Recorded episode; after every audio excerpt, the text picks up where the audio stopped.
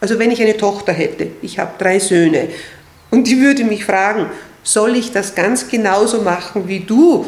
Dann würde ich sagen, na, das überlegst du dir bitte ganz gut, ob du das so machen willst. Die gefragte Frau. Ein Podcast der Salzburger Nachrichten. Herzlich willkommen bei einer neuen Podcast-Folge. Unsere heutige gefragte Frau besuche ich in Bergheim in ihrer Ordination. Ich begrüße gegenüber von mir die Allgemeinmedizinerin Elisabeth Rabel-Rösselhuber. Herzlich willkommen. Grüß Gott. Frau Dr. Rabel, wie sind Sie eigentlich zum Beruf der Ärztin gekommen? Wollten Sie das immer schon werden, auch als Kind? Das ist bei mir einfach zu beantworten. Ja, ich wollte das schon immer werden, auch als Kind, denn ich bin in einer Medizinerfamilie seit Generationen aufgewachsen. Das heißt, mein Vater war Allgemeinmediziner, mein Großvater war Allgemeinmediziner, mein Onkel ist Mediziner. Es ist zu Hause natürlich viel über Medizin gesprochen worden. Das heißt, es war immer um mich und daher, ja, Medizin ist spannend. Ich will auch Mediziner werden. Es war dann ganz kurz mal in der Oberstufe des Gymnasiums der Fall, dass ich mir auch was anderes überlegt habe, aber eher, weil ich mir gedacht habe, es ist so wahnsinnig fantasielos, wenn ich auch Medizin was werden studiere. Sie, was werden Sie fast geworden? Ich wäre es eh nicht fast geworden. Über Biochemiestudium habe ich nachgedacht, mhm. auch über Geschichtestudium, das würde ich nur immer gern machen, aber ich weiß nicht, in welchem Beruf ich dann arbeiten würde. Das heißt, schlussendlich war es dann einfach doch die Medizin, weil das das Berufsbild war, wo ich mir am ehesten vorstellen konnte, dass ich damit ein Leben lang arbeiten will. Mhm. Und warum genau Allgemeinmedizin? Ähm, haben Sie mal überlegt, ob Sie sich irgendwo in eine Fachrichtung entwickeln oder wollten Sie immer Hausärztin werden? Hm, na, ähm, während meiner Ausbildung hatte ich ja zuerst ein, dann schon zwei Kinder. Äh, eine Facharztausbildung hätte noch sechs Jahre in Anspruch genommen das war mir damals nicht vorstellbar. Ich hätte gern Neurologie gemacht, aber die Vorstellung im Spital, und das wäre damals nur Vollzeit möglich gewesen, mit äh, Nachtdiensten und einer 150-prozentigen Anwesenheit, was damals auch noch verlangt war, dort zu sein, wäre nicht möglich gewesen mit meinen zwei Kindern. Und damit habe ich damals die Allgemeinmedizinausbildung einfach als gegeben hingenommen und habe dann auch vor der Hausarztpraxis ein paar Jahre lang halbtags im Spital gearbeitet, was sich damals mit den Kindern ganz gut ausgegangen ist. Ja, und bin dann in die Hausarztpraxis eingestiegen. Mhm. Ähm, Sie haben eben jetzt hier in, in, Bergheim, Ihre Praxis sind für viele Bergheimerinnen und Bergheimer die Hausärztin, die erste Anlaufstelle für viele Probleme. Und man hat es jetzt im Vorgespräch äh, zwischen uns schon kurz ein bisschen mitbekommen, dass Sie das wirklich mit Leib und Seele machen. Was ist denn für Sie das Schöne am Beruf, an der täglichen Arbeit mit den Patientinnen und Patienten? Es ist nie langweilig. das ist jeder Tag anders. Es ist immer das ganze Spektrum, das ein Menschenleben ausmacht, vom Säugling, manchmal nur wenige Tage alt, bis zum ganz alten Menschen. Es sind psychische Probleme, es sind somatische Probleme. Es ist etwas, was in drei Minuten erledigt ist. Es kann aber auch was sein, wo ich eine halbe Stunde brauche, um dem primär mal gerecht zu werden. Und es ist einfach immer abwechslungsreich und, und, und es geht immer einfach um, um den Menschen, um ja, was ganz Wichtiges, finde ich. Mhm. Vielleicht ist das auch ein bisschen ein Klischee oder ein Vorurteil, dass man als Hausarzt oder Hausärztin dann nur mit Schnupfen und Krankschreibungen zu tun hat, aber sie werden wahrscheinlich für ganz viele Dinge wirklich die allererste Anlaufstation sein oder die sich dann erst viel später ergeben, was dann eigentlich für, für Krankheitsbilder sind, oder? Genau, und das würde ich ja auch propagieren und sagen, dafür soll man einen Hausarzt haben, denn äh, viele Dinge, denke ich, sollte ich ja beurteilen, wie dann auch die weitere Behandlung und Abklärung weitergeht. Also zum Beispiel, wenn jemand einen Schwindel hat, dann können das ja viele, viele unterschiedliche Ursachen und Fachdisziplinen sein. Das heißt, er kann beim Neurologen ganz falsch aufgehoben sein und Umwege machen, die nicht notwendig wären, nicht für ihn, nicht für das Gesundheitssystem. Das heißt, zuerst einen Allgemeinmediziner zu konsultieren, der einfach schaut, was kann denn das sein, wie klärt man sowas vernünftig ab, was ist ein vernünftiger Weg.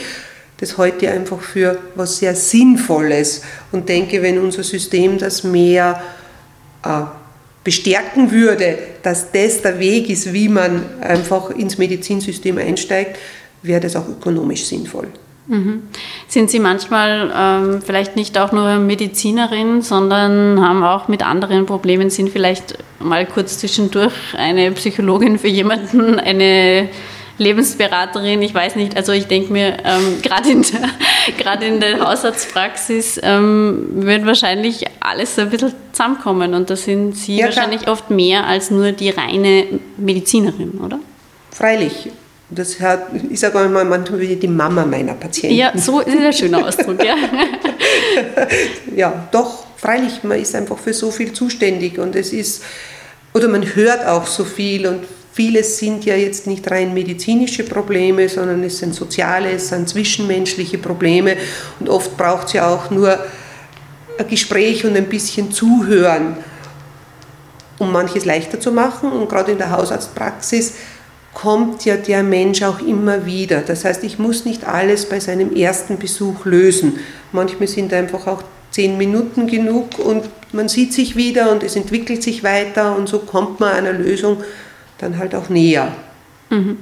Hausarztpraxen sind natürlich vor allem in ländlichen Gemeinden sehr, sehr wichtig, wo jetzt nicht ähm, die Dichte an Fachärztinnen und Fachärzten sehr groß ist.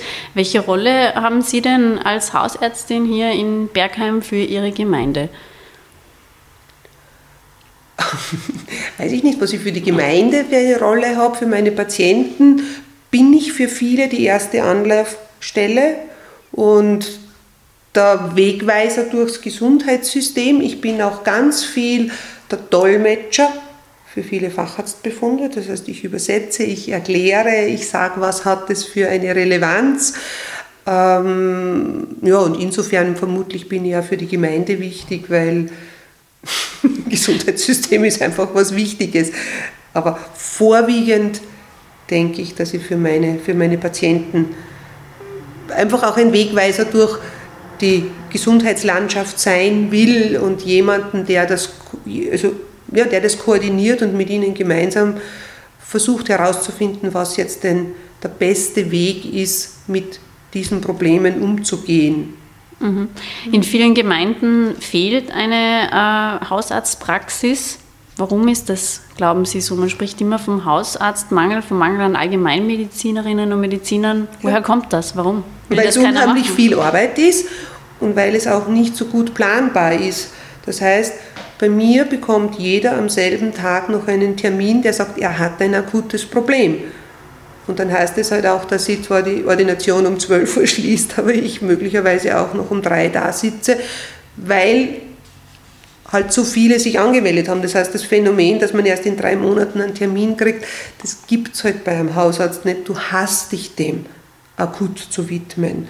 Und meine Assistentinnen fragen, natürlich kann man es morgen, kann man es nächste Woche behandeln, aber wenn die einfach sagt, nein, das ist was Akutes, ich muss heute angeschaut werden, dann hilft es uns nichts, dann wird da auch noch heute angeschaut. Und das ist sicherlich etwas, was eine Allgemeinmedizinerpraxis grundsätzlich von einer Facharztpraxis, die ja viel planbarer ist, unterscheidet und damit auch zeitlich anspruchsvoller ist. Können Sie das nachvollziehen, dass sich das vielleicht viele junge Medizinerinnen und Mediziner nicht mehr antun wollen? Ja klar. Also wenn ich eine Tochter hätte, ich habe drei Söhne und die würde mich fragen, soll ich das ganz genauso machen wie du? Dann würde ich sagen, na, das überlegst du dir bitte ganz gut, du das so machen willst. Ja. Weil es stressig ist? Weil es natürlich total anspruchsvoll und stressig ist und ja, es ist einfach wirklich viel Arbeit wobei sich natürlich von den Bedingungen her schon einiges geändert hat. Also damals, als ich eingestiegen bin, gab es einfach nur die Einzelpraxis. Gemeinschaftspraxen, auch Vertretungsregelungen waren ja äußerst ungroßzügig. Es war ja nicht möglich, da Zusammenarbeit zu haben. Du musstest es alleine machen. Das muss man heute nicht mehr. Und das, glaube ich, ist auch der Weg, wo man auch Kolleginnen gewinnen kann, ähm, ja, da einzusteigen. Und für die Söhne wäre es leichter? Naja, weil es natürlich noch immer so ist, dass Frauen mehr häusliche Arbeit machen. ich hätte ja auch gar nicht gewollt, dass mein Mann das alles übernimmt. Ich wollte ja auch mit meinen Kindern selber tätig sein und, und zuständig sein für ihre Probleme. Also das einfach umzudrehen und zu sagen, ich gehe arbeiten und du machst den Haushalt, das hätte ich nicht wollen. Ich wollte schon auch für meine Kinder zuständig sein. Und gleichzeitig haben Sie aber hier die Praxis geführt. Wie ja. war das für Sie, diese Doppel-, Dreifach-Belastung von kind, Kinder, Haushalt, Praxis, Ordination? Naja, ich habe natürlich schon viel Hilfe gehabt. Allein kann man das nicht machen. Das heißt, ich habe jedes Jahr bei meiner Weihnachtsansprache bei meinem Personal immer gesagt, ich stehe hier allein, aber hinter mir stehen viele, viele, viele, die mir helfen, dass das einfach ein großes Ganzes ist. Und natürlich habe ich Leute gehabt, die in der Kinderbetreuung mitgeholfen haben. Natürlich habe ich immer wieder jemand im Haushalt gehabt, der geholfen hat. Natürlich hat auch mein Mann, der ist auch Mediziner, viel mitgearbeitet. Also so ein klassisches altes Männerdasein. Das heißt, ich mache meine Arbeit und dann gehe ich nach Hause und dort ist alles geschehen. Das war es natürlich nie bei uns, sondern schon versucht, das irgendwie aufzuteilen. Nichtsdestotrotz behaupte ich, ich habe sicherlich zwei Drittel der Arbeit zu Hause auch gemacht, aber ich habe es auch wollen. Ich hätte nicht wollen, dass ich von meinen Kindern nichts mitbekomme im Aufwachsen. Das wäre sehr traurig gewesen und daher es hat einfach sein müssen. Mhm. Äh, als Hausärztin sind Sie natürlich Selbstständige, ähm, haben hier sozusagen wie ein, ein, kleines Unternehmen zu managen. Wenn Sie in Karenz gegangen sind, wenn Sie Babypause gemacht haben, dann haben Sie dafür natürlich äh, jetzt nicht so, wie wenn man angestellt ist, einfach mal kurz für ein, zwei Jahre weg können. Wie haben Sie das damals gemacht? Haben Sie dann einfach die Ordination geschlossen? Hatten Sie Vertretung? Oder wie? Weil das ist ja vielleicht etwas, das viele junge Medizinerinnen davon abhält, eine Praxis aufzumachen, ja. Die sagen, ich möchte aber Kinder bekommen in den nächsten Jahren.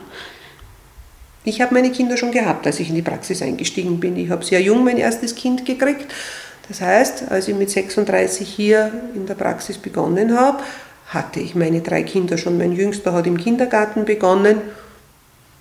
Ich musste nicht in Babypause gehen. Mhm. Ich habe nur für weiß Gott, Krankheit und Ferien und wie immer halt das irgendwie managen müssen. Aber Babypause war bei mir kein Thema mehr.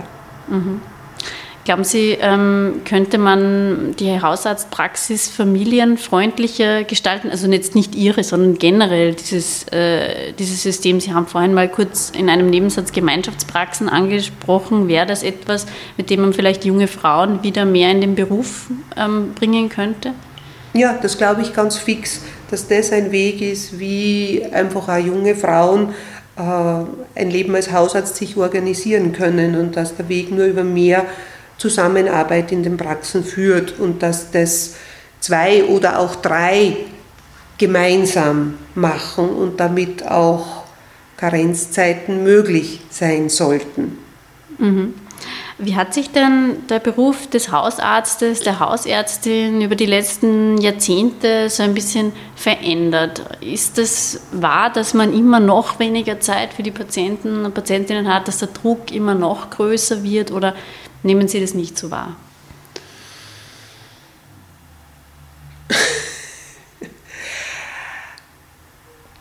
Also ich glaube, ich finde, ich nehme mir für jeden Patienten die Zeit, die notwendig ist, damit sein Problem, sein Anliegen ordentlich behandelt ist. Das ist vielleicht nicht so viel Zeit, wie der Patient gern hätte. Dann würde es nie möglich sein, weiß ich nicht, 100 Leute am Tag durch die Praxis zu bringen.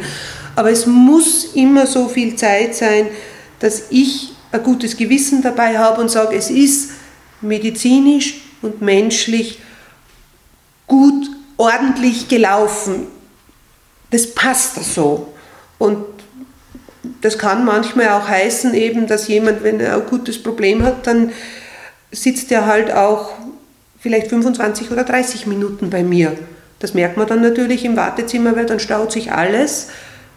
Aber das muss einfach Zeit sein, weil ich sonst nicht zufrieden mit meiner Arbeit sein kann. Mhm. Das heißt, das ist dieser Anspruch, den Sie an sich selbst haben. Ähm, Wäre es für Sie auch mal in Frage gekommen, einfach eine Wahlarztpraxis zu machen und somit ein bisschen so diesem äh, großen Ansturm an Patientinnen und Patienten vielleicht entgegenzuwirken? Na, Wahlarztpraxis war nie eine Möglichkeit, weil in der Wahlarztpraxis ja auch eine gewisse Selektion an Patienten hinkommt. Das heißt, es sind nicht die Patienten, die äh, jetzt ja, vom Geld her einfach die ärmer sind. Es sind eher auch nicht Patienten mit chronischen medizinischen Leiden, die ganz oft und gerade die eine Begleitung brauchen, weil sich ein Wahlarzt im Monat fünfmal oder zehnmal zu leisten und manche chronische Patienten sind wirklich alle paar Tage da. Und ich will das auch machen, weil das ist eine Medizin, die anspruchsvoll ist, jemanden durch so einen Krankheitsprozess zu begleiten. Ich glaube, dass man das als Wahlarzt weniger macht, weil sich das die Leute dann auch nicht leisten. Und ich möchte gerne eine Medizin machen, die für jeden eine gute Medizin ist und der nicht darüber nachdenken muss, kann ich mir das jetzt leisten oder nicht. Und das ist auch das Schöne am Medizinsystem in Österreich, dass es ja im Prinzip primär mal wenn sie zu mir kommen, keine Selbstbehalte kostet. Das heißt, er muss sich nicht überlegen, kann ich mir das leisten oder nicht. Was musste, müsste geschehen, um den Hausarztberuf wieder attraktiver zu machen? Generell, wie kann man diesem Hausarztmangel entgegenwirken? Indem man mehr Hausärzte zulässt, den Hausärzten auch mehr zutraut und ja, die äh, Gemeinschaftspraxismöglichkeiten gibt es ja in der Zwischenzeit, Gott sei Dank.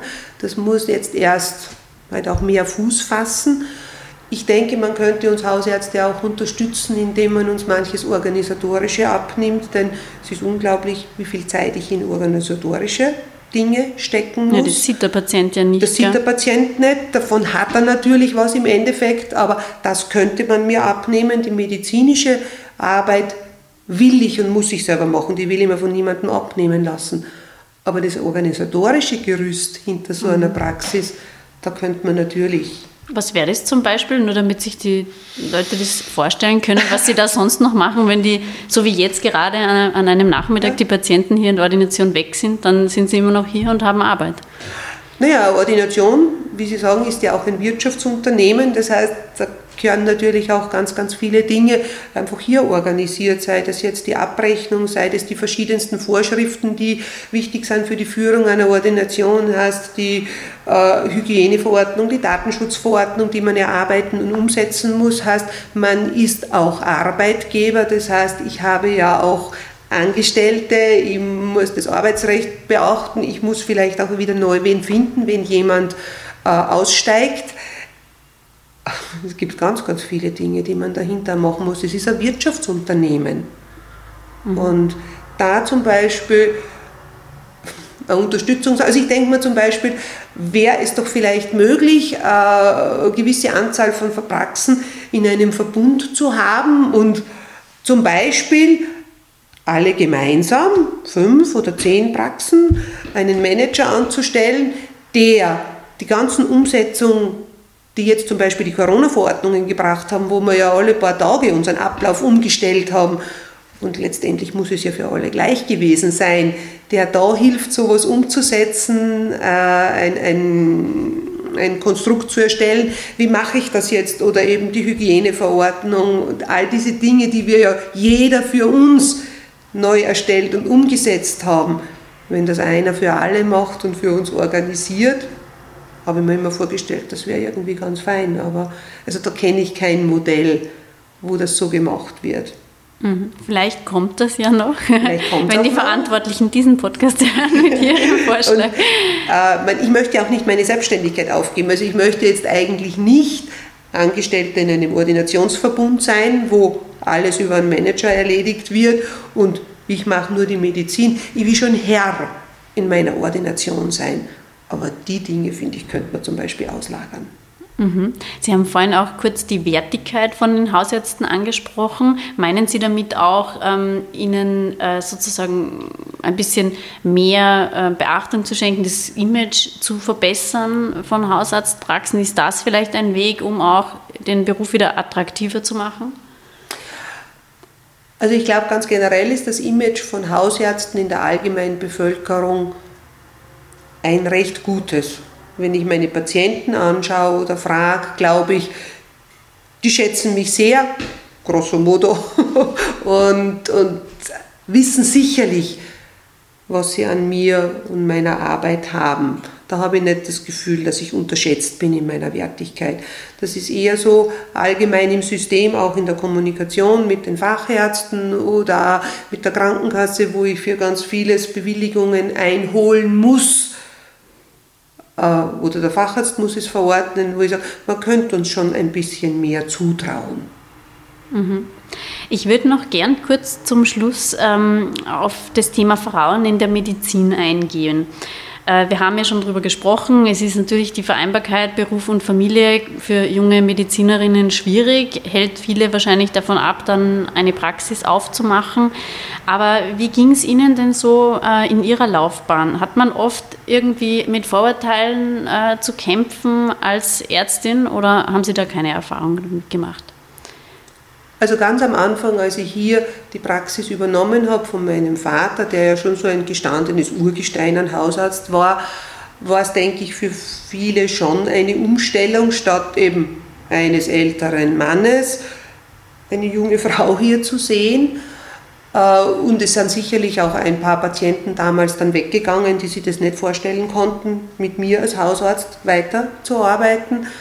Es sind aber auch viele andere gekommen und im Endeffekt denke ich mir manchmal, es war fast auch einfach ein, ein Alterssprung und als, als älterer Mensch zu akzeptieren, dass eine damals 36-jährige Medizinerin vielleicht dasselbe genauso gut, aber anders machen kann.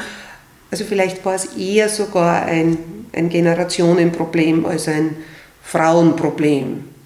Aber ganz genau weiß ich das natürlich nicht. Im Endeffekt habe ich mich in meiner ganzen Medizinerinnenlaufbahn eigentlich als Frau nicht schlecht behandelt gefühlt oder gegenüber den Männern benachteiligt. Das habe ich eigentlich nicht erlebt. Liegt vielleicht auch daran, weil sie eben selbstständig sind oder und nicht jetzt in einem Kolleginnen- und Kollegenverbund im Krankenhaus sind. Das kann durchaus ja. sein. Mhm. Ja. Äh, mittlerweile gibt es mehr Frauen als Männer, die das Medizinstudium beginnen.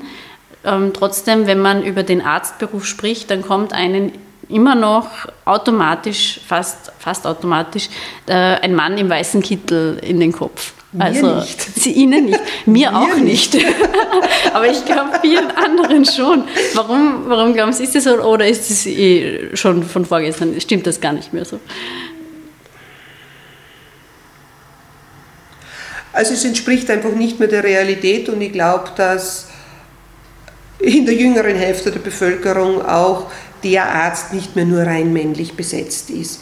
So wie Sie sagen, es gibt in der Zwischenzeit mehr Medizinstudentinnen als Studenten, es gibt, glaube ich, sogar mehr Ärzte als Ärztinnen, äh, speziell auch in der Allgemeinmedizin gibt es eher mehr Frauen als Männer. Ich sehe auch in den Praxen in der Umgebung, die meisten Übernahmen werden jetzt eigentlich von Frauen getätigt. Das heißt, junge Männer als Allgemeinmediziner, glaube ich, gibt es weniger als Frauen, die sagen, ich möchte in diesem Bereich arbeiten. Wollen die alle gleich Oberarzt werden, oder? Möglich. Wo man dann auch wieder beim... oder in der Wissenschaft arbeiten. Ja. Also das erlebe ich auch ganz viel, dass das wissenschaftliche Arbeiten äh, für die jungen Mediziner einen wichtigen Stellenwert hat und dass wahrscheinlich auch die Ausbildung so läuft, dass wissenschaftlich Arbeiten ein wichtiger und erstrebenswerter Punkt ist. Äh, vielleicht hat das auch was mit unserem Medizineraufnahmesystem zu tun, wo natürlich speziell die jetzt wirklich sehr mit einer raschen Auffassungsgabe begabten, hochintelligenten, die, die Einzelschüler halt eher einen Medizinstudienplatz kriegen aber ich sage, es werden uns die Arbeiter ausgehen in der Medizin. Es muss auch jemand geben, der so wie ich an der Basis sitzt und eigentlich nicht wissenschaftlich arbeitet, aber so diese täglichen medizinischen Probleme versucht zu lösen. Mhm. Wer wird denn eigentlich mal Ihre Praxis übernehmen? Machen Sie sich Sorgen, dass Sie keine Nachfolge finden für die Bergheimerinnen und Bergheimer irgendwann? Ja klar, ich denke darüber nach. Ich weiß nicht, wer meine Praxis übernehmen wird. Ich versuche eine Lösung zu finden, aber also ich weiß noch überhaupt nicht, wie das aussehen wird. Mhm. Dann äh, hoffen wir, dass viele junge Menschen oder junge Medizinerinnen und Mediziner oder solche, die es noch werden wollen, den Podcast hören und ein bisschen einen Eindruck jetzt bekommen haben. Möchten Sie Ihnen Abschluss, äh, ab, abschließend noch äh, etwas ans Herz legen? Warum sollten junge Medizinerinnen und Mediziner äh, die Allgemeinmedizin ergreifen? Was ist für Sie sozusagen das Verkaufsargument? Verkaufsargument. Es ist ein unheimlich schöner Beruf. Wie ich gesagt habe, es ist nie langweilig. Und in der Zwischenzeit, nach meinen 30 Jahren Allgemeinmedizin, behaupte ich ganz selbstbewusst, es ist das schwierigste und anspruchsvollste Fach. Du musst immer über alles einen gewissen Überblick haben, du musst immer ein ganz großes Feld im Auge haben. Und es läuft ganz oft nicht nach Regel ab. Also es ist einfach immer spannend und du musst immer ganz dabei sein und man muss sehr viel können und wissen. Es ist dezidiert spannend. Ja, ich finde es einfach spannender als ein Fach in der Zwischenzeit.